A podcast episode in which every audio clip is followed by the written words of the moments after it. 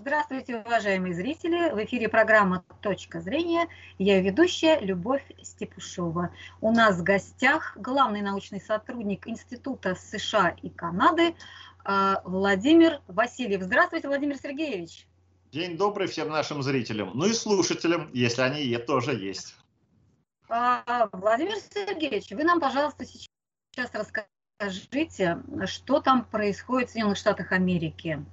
Вообще в высших эшелонах власти. Что я имею в виду? Вот э, недавнее разоблачение в одной из книг о том, что э, во времена правления Трампа э, глава генштаба США генерал Марк Милли звонил в Китай и говорил, что если вот Трамп решит напасть на Китай, он предупредит китайских коллег. Тут, конечно, в Соединенных Штатах пошла война, волна возмущения, республиканцы приглашают этого Марка Милли да, в Сенат поговорить на эту тему. И вообще как-то с нашей точки зрения, с российской, это прямое предательство интересов государства. Вот это такой один момент. Второй момент, э, не видно никакой э, изменчивости или другого курса в политике Джо Байдена. Казалось бы, все так ругали Трампа за, за его политику, а пришел Байден, и практически ничего не поменялось.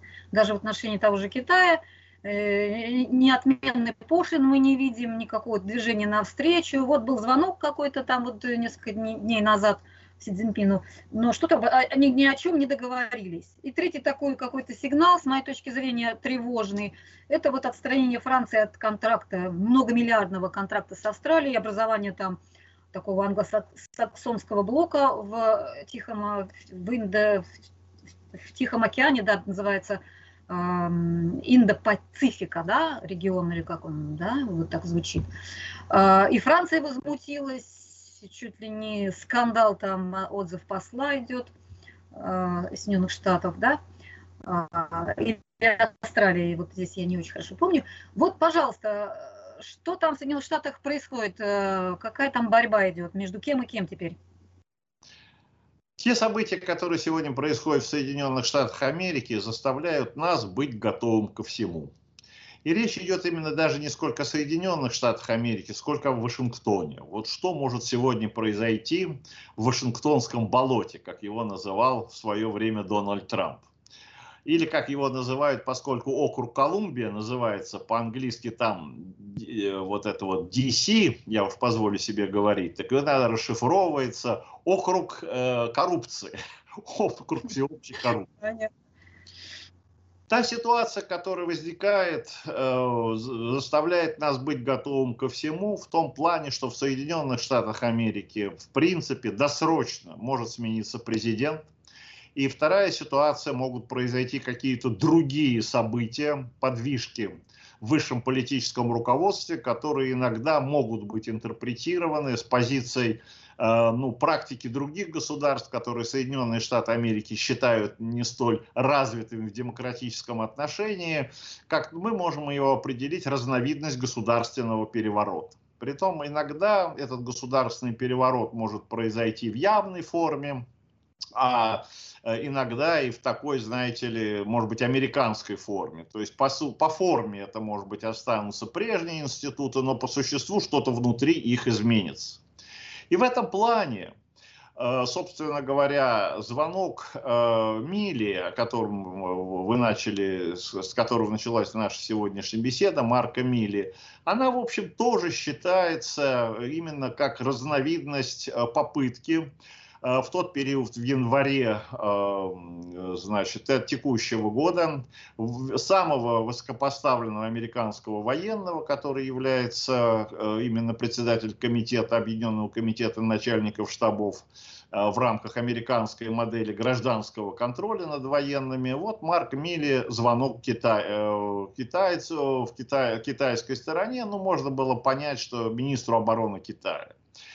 И это была тоже, если хотите, разновидность, э, как он, в общем, объяснил, э, попытку предотвратить государственный переворот. Он как бы пришел к выводу, э, что Трамп готовит введение в стране чрезвычайного положения, как раз вот ну, в районе событий 6 января, после событий 6 января, и для этого он хочет создать систему международного кризиса, э, спровоцировать напряженность, скажем, во взаимоотношениях с Китаем, ну, внести чрезвычайное положение, э, может быть, приостановить кстати сказать, это в Америке тоже есть такая практика, приостановить действие американской конституции, ну и тем самым по факту продлить э, срок своих полномочий по, по, по известному американскому принципу, что на переправе они не меняют. Тем более, когда, если сегодня действительно резко обострится ситуация с, с Китаем.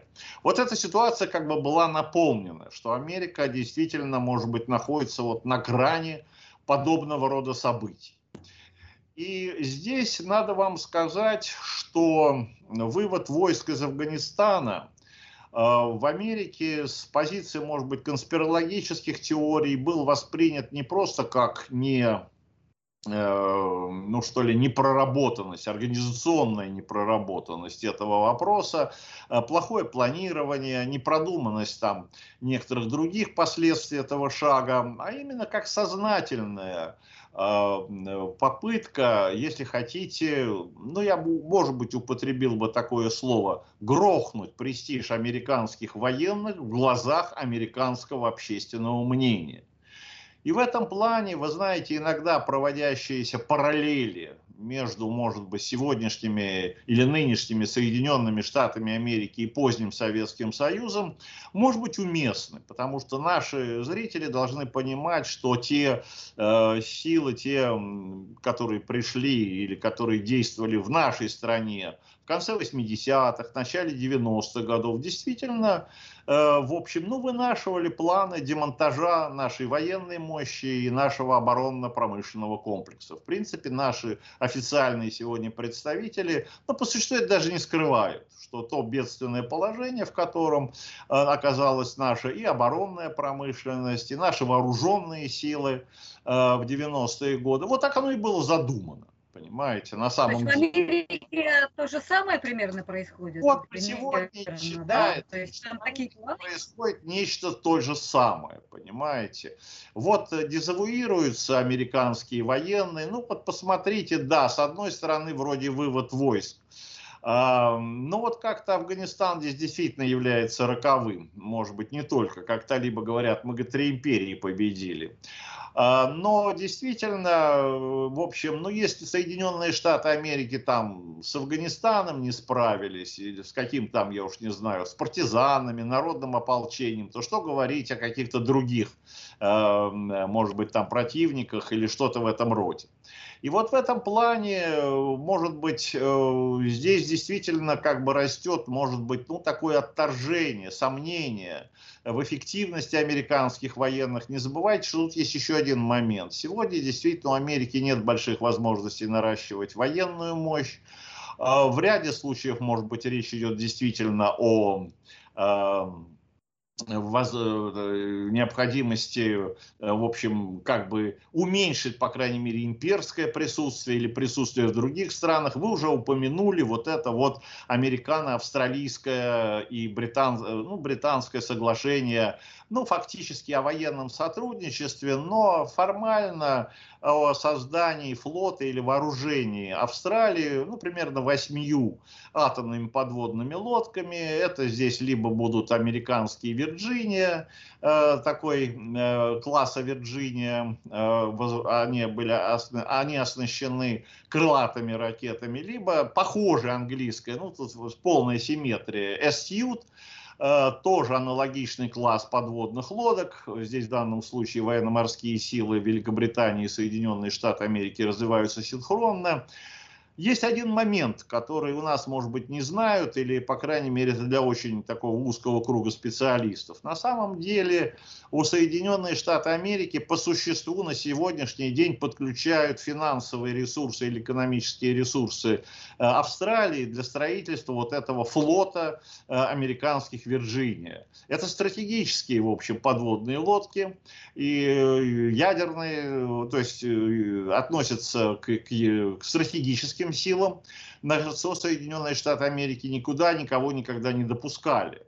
Это не тактическое, это ядерное оружие, не тактические действия. А тут получается одна очень вещь, что э, действительно у Америки нет сегодня средств для того, чтобы эти за свой счет, если так можно выразиться, создавать эти подлодки. Вот придумана такая интересная форма формула. Подлодки будут э, американские, технологические, а деньги будут австралийские. И вот здесь начинается очень интересная я, вещь. Я вас перебью, извините, а почему же нет денег? Вот они их сколько захотят, а столько и напечатают. Я вам объясню. Вот когда в декабре нет денег, потому что вот и начинается сегодняшние возможности увеличения военного бюджета ограничены.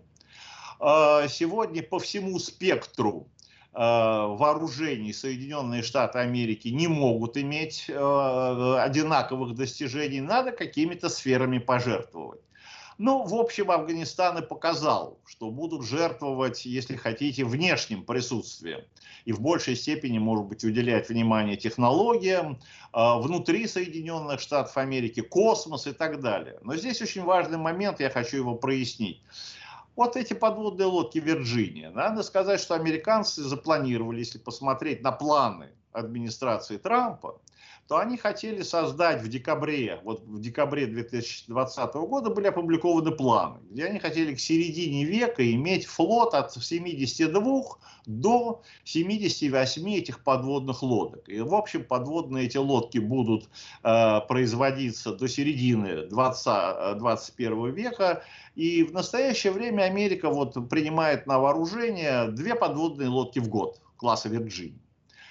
Вот такая, с 70, значит, 2 до 78. И вдруг, когда в июне, в июне вот этого года администрация Байдена изменила планы. Теперь уже Америка, так сказать, планирует э, э иметь флот от 66 до 72 подводных лодок. То есть их количество уменьшилось на 6, до 6 единиц. Очень легко видно, что по существу понимаете, эти подводные лодки переброшены на Австралию. Более того, если подключить экономические ресурсы Австралии, то можно сказать, что Америка будет вводить эти подводные лодки не темпом, там, две лодки в год, а уже вот, ну, там, четыре подводные лодки за счет Австралии. Ну, еще какие-то там тонкости, потому что пока все это на бумаге. И, кстати сказать, встает даже вопрос о том, будут ли Австралии эти подводные лодки закупать в готовом виде. Ну, правда, есть английский конкурент, но это маловероятно. Англичане каждую подобную, в отличие от американцев, которые каждую, может быть, подводную лодку строят там год-полтора-два, англичане строят каждую подобного рода лодку 10 лет. То есть вот разница в этих самых в э, промышленных мощностях.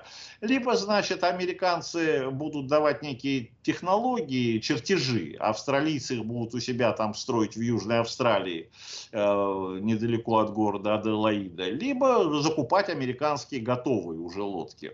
Но понимаете, если они будут закупать готовые лодки, то соответствующим образом вот э, заказы для американской промышленности вот гарантированы, потому что Пентагон их оплатить не может, а Вашингтон может. А, то есть э, Канбера может. Второй очень важный здесь момент, это, конечно, то, что все очень четко совпало, потому что Австралия расколла контракт с Францией, контракт на сумму 66 миллиардов долларов. Вот они хотели эти 12 дизельных подводных лодок, там не будем выдаваться во французский проект, он уже расторгнут, но на него Австралия, или, ну, может быть, было определено, что Австралия будет платить вот 66 э, миллиардов, должна стоимость. Вроде бы Австралия, может быть, и возражала, не возражала, но, может быть, и такие деньги у Австралии есть. Вот мы с вами и приходим к выводу. Американцы сразу увидели для себя возможность, если это будет расторгнуто, вот вам свободные десятки миллиардов долларов, а в среднем каждая эта атомная подводная лодка Вирджиния стоит 3,5 миллиарда долларов. Ну вот. Владимир Сергеевич, мне все же не очень ясно, почему у США ограничены финансовые ресурсы. Мы всегда, нам всегда казалось, что уж на военно-промышленный комплекс они всегда эти деньги напечатают, найдут а откуда. Тут, Отсюда ну, Печатный да. станок, что, что просто. Сегодня рекордный дефицит, раз, рекордный государственный долг, и, в принципе, возможностей дальнейшего наращивания американских военных расходов только за счет увеличения дефицита, только за счет увеличения государственного долга, ну, это уже экономические ограничения. Это тема отдельного выступления. Плюс к этому еще администрация Байдена, вот тут тоже начинается основная проблема, дала обязательства в социальной сфере очень большие. Вот эта классика, либо пушки, либо масло сегодня в полной мере доминирует над Вашингтоном. И поэтому растет некое представление, что общим результатом этого может явиться как раз уменьшение роли не только там военно-промышленного комплекса, но и вот роли американских военных с точки зрения их там удовлетворения их аппетита, с точки зрения их планов модернизации. И вот как раз вся вот история, плюс к этому как бы возникло представление, что американские военные тоже делятся на две категории. Одни являются, так сказать, патриотами истинными, ну, например, как генерал, по-моему, значит, Майкл Флинн, бывший вот советник, которого, я думаю, и в ваших передачах упоминали. А вот есть такие, как Марк Милли, который вроде бы не очень Э, в данном случае является большим патриотом. Но в данном случае действительно в чем возникла сегодня ситуация? Вот это. В общем, у нас есть два момента. Момент номер один, состоящий в растущей недееспособности Байдена. В Америке растет представление, что те кризисы, которые в особенности осенью будут э, большой накат, это накат, во-первых, бюджетного в основном кризиса, э, связанного с тем, что действительно должен принять Конгресс сейчас закон как раз о повышении госдолга проект э, закона на, о бюджете на следующий год и вот этот вот план развития американской инфраструктуры. Э, фактически, ну, это поле сегодня жесточайшей борьбы э, политической, и от того, как она будет зависеть, ставки очень велики. А, вот они здесь тоже, как бы, все это вот напластовывается. Экономика сочетается с политикой, и это не просто какие-то расходы, это вопрос дальнейшего направления, может быть, сегодня развития американского общества как такового. А, в этой связи... Вот военные, военные вы куда-то ведете с военными, они могут вот переворот какой-то сделать там в Соединенных Штатах? Да, так сказать, вы понимаете, все эти постоянные разговоры, которые Трамп время от времени насыщает американское пространство. В частности, ну, весь август э, дебатировался вопрос о том, что Трамп где-то там в твите написал или его сторонники стал говорить, что вот в августе я вернусь в Белый дом. Понимаете, ну, многие посчитали, ладно, это заявление таким эпатажным, э, мол, знаете, Трамп, он всегда такой, но самая интересная реакция э, администрации Байдена. Во-первых, ФБР восприняла эти разговоры достаточно серьезно. А вот. И, в общем, насколько я понимаю, в том, что касается деятельности правоохранительных органов, соответствующие меры были приняты. А, другое дело, еще второй очень важный момент, тут же это уже произошло в сентябре, Трамп кстати сказать, всех своих ближайших подвижников и соратников, что он сделал? Он их устроил в, консерватив, э, в консультативные советы американских военных академий. Вот так вот, если задуматься. А для чего он их вообще построил в военной академии? Что в Америке нет других каких-то центров, где можно жить спокойно? Вот многие как раз и считают, что это тоже часть работы сегодня с американскими военными, потому что сегодня э, со стороны Трампа идет разговор о том, что демократы в лице Байдена, в лице других его сторонников проводят политику разложения американских военных, лишения их боевого духа. И вообще, если хотите, американские военные больше думают о борьбе с внутренними, их заставляют, вернее, думать о борьбе с внутренними террористами, нежели внешними террористами. И вот эта вот вся ситуация в сочетании с какими-то другими моментами, понимаете, связанные с э, ролью трансгендеров, э, даже разговоры о том, что, может быть, женщин будут сегодня э, привлекать уже не просто так вспомогательным службам, но даже в службе уже таких боевых частях – Все это как бы считается и вообще, что это удар по духу, по морали, потому что вооруженные силы это не просто оловянные солдатики там с автоматами или с какой-то другой системой вооружения. Должна быть идеология, это должна быть мотивация, а вот этого как раз делать и не хотят. Поэтому и вот в этот момент как раз образовалась именно фигура Марка Милли. Марк Милли, потому что вот всплыл вопрос этого звонка. Действующий, действующий военачальник, то есть он-то как был, так он на своей позиции работает, да, поскольку, по, насколько. Понимаете? Никто его не сместил а после таких разоблачений. Во-первых, на него повесили, его призвали в отставку, или вернее потребовали в отставку с точки зрения того, как он с военной точки зрения организовывал эвакуацию американских военных сил или вооруженных сил из Афганистана. Это его работа, кстати сказать, комитета начальников штабов, ну, по крайней мере, кураторов. Второе, вот возник сразу этот звонок. И вот тут, понимаете, выясняется одна вещь, что действительно подобного рода звонок, более того, Милли признал, что такой звонок был, даже, так сказать, э, вот э, звонок был, даже, по-моему, два звонка.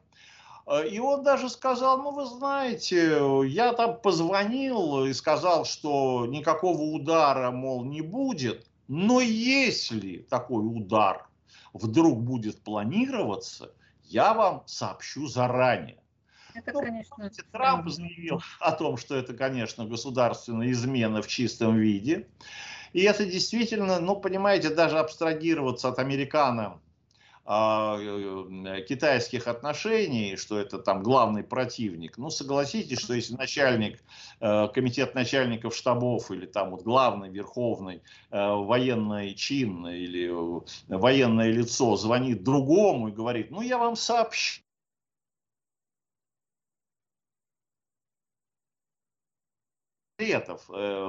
то вы сами понимаете, что, что, что, что вообще должны думать другие. Вот, кстати, вот здесь начинается... Вот в России бы сразу бы э, такого, э, это самое, такого начальника бы сместили, по крайней мере, и, и возбудили уголовное дело. А там вот почему-то нет. Почему? Вот Почему вы там... Да, вот здесь вы понимаете, мы сталкиваемся с интересной вещью. Ну хорошо, если это такого рода деяния, знаете, по принципу Рихарда Зорге, да, что ли, так сказать, Япония не собирается нападать на эту самую, на Советский Союз. Вот понимаете, если сегодня это позволено высшему военному лицу, почему это не позволено командующими частями, там, э, командующими отдельных там соединений, кораблей? То есть вот как бы все разваливается, понимаете? Это тоже, если хотите, развал дисциплины и даже системы безопасности американской военной машины, на что уделяется огромное внимание. Значит, Михаил, последний вопрос, у нас просто уже нет э, времени. Да, вот к чему это приведет, вот такой развал? К чему это миру, чем грозит миру? Проблема отставки. И вот эта проблема отставки, она очень важна сегодня, потому что пока администрация защищает своих представителей в лице Байдена. И вот сегодня вот то давление, которое создается в Соединенных Штатах Америки, понимаете, вокруг администрации, вот оно накачивается, накачивается, накачивается, она встает очень интересный вопрос. Либо администрация начнет сдавать своих ответственных представителей, я уже не говорю о том, что встанет вопрос о необходимости их замены, утверждения там Конгрессом. Либо вторая ситуация, ну, побудить Байдена уйти в отставку. Если Байден никого не хочет сдавать, а он уже взял за себя всю ответственность в Афганистане, вот все вот это вот, сочетание с постоянно его падающим степенью одобрения американской общественности, его просто невнятностью, и это постоянно идут статьи, что президент даже не может не сформулировать свою политику, и более того, он не выполняет и то, что своих функций. Вот сейчас возникла проблема вот этого инфраструктурных законопроекта. Обычно американские здоровые президенты разъезжают по стране и агитируют непосредственно в Штатах, там, в регионах. И это очень важная часть, кстати сказать, там избиратели слушают и соответствующим образом принимают решения. Тоже разновидность предвыборной кампании. Байден этого делать не может. Он уже как бы недееспособен.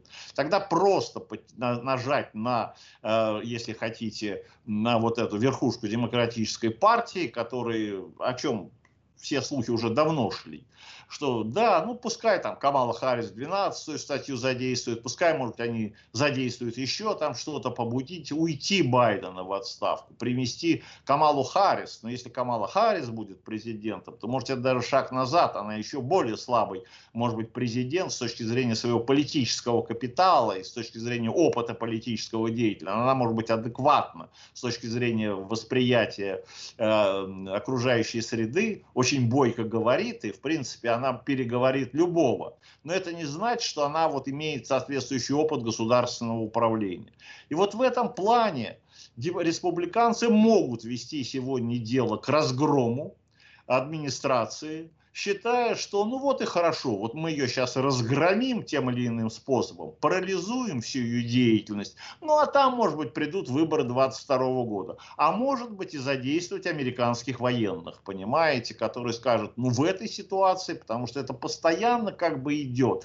Почему Трамп устраивает эти митинги, почему он показывает себя, что он вот посмотрите я какой энергичный, адекватный, я могу там разъезжать по стране, выступать. Вот такой президент вам нужен. А это, понимаете, ну действительно пенсионер, который, в общем, со своими функциями вообще Сергей, не справляется. Как нам, как нам России воспользоваться этим моментом? Э, ну, мы уже начинаем этим моментом воспользоваться. Этим моментом пользуются сегодня и многие другие игроки. Это мы видим по Китаю, который очень у себя жестко уже начинает вести по отношению к США. Мы видим это по отношению к Европе который тоже, так сказать, уже начинает себя вести совершенно э, таким же образом, потому что, ну, можно считать, что вся вот эта вот риторика Байдена, что Америка вернулась, что она стала во главе стола, что с Трампом покончено, сегодня в Европе все считают, после в особенности вот этого трехстороннего соглашения, что Трамп по существу, ну, такой же, как, э, вернее, Байден это э, такой же американский Трамп, и что он себя в отношении Европы ведет примерно так же, как и Трамп что усиливает фактор изоляции, потому что, понимаете, одна из причин вот такого вот выкуривания, выдавливания Трампа из Белого дома была именно реакция европейских союзников, которые молчаливо говорили о том, что ну давайте избавимся от этого Трампа. Сегодня получается тоже ведь интересная вещь. По существу европейские союзники тоже косвенно дают понять, правда они не знают, что на кого менять, ну да, получается, что от Байдена тоже надо избавляться. И вот этот вот внутриполитический кризис, который может быть сегодня в Соединенных Штатах Америки, может возникнуть со всеми отсюда вытекающими последствиями, очень серьезными, мы должны быть к нему готовы, потому что за ним, кстати сказать, может последовать еще и обвал экономики мировой. А это тоже нас может в той или иной степени затронуть, понимаете? Либо через инфляцию, через, может быть, э, экономический спад – и в этом плане э, вот, этот вот, э, вот эти вот перестановки, эти рокировки политические, которые, ну, по всей видимости, наверняка могут обернуться экономическими потрясениями, такими цунами, за политическими уже цунами, такие землетрясения, вот уже придет уже и экономическое цунами. Мы это тоже должны как бы иметь в виду или быть готовым. Во всяком случае, вот то, что сегодня происходит в Соединенных Штатах Америки, я уже даже не говорю о том, что даже у нас некоторые экономисты заговорили, а что?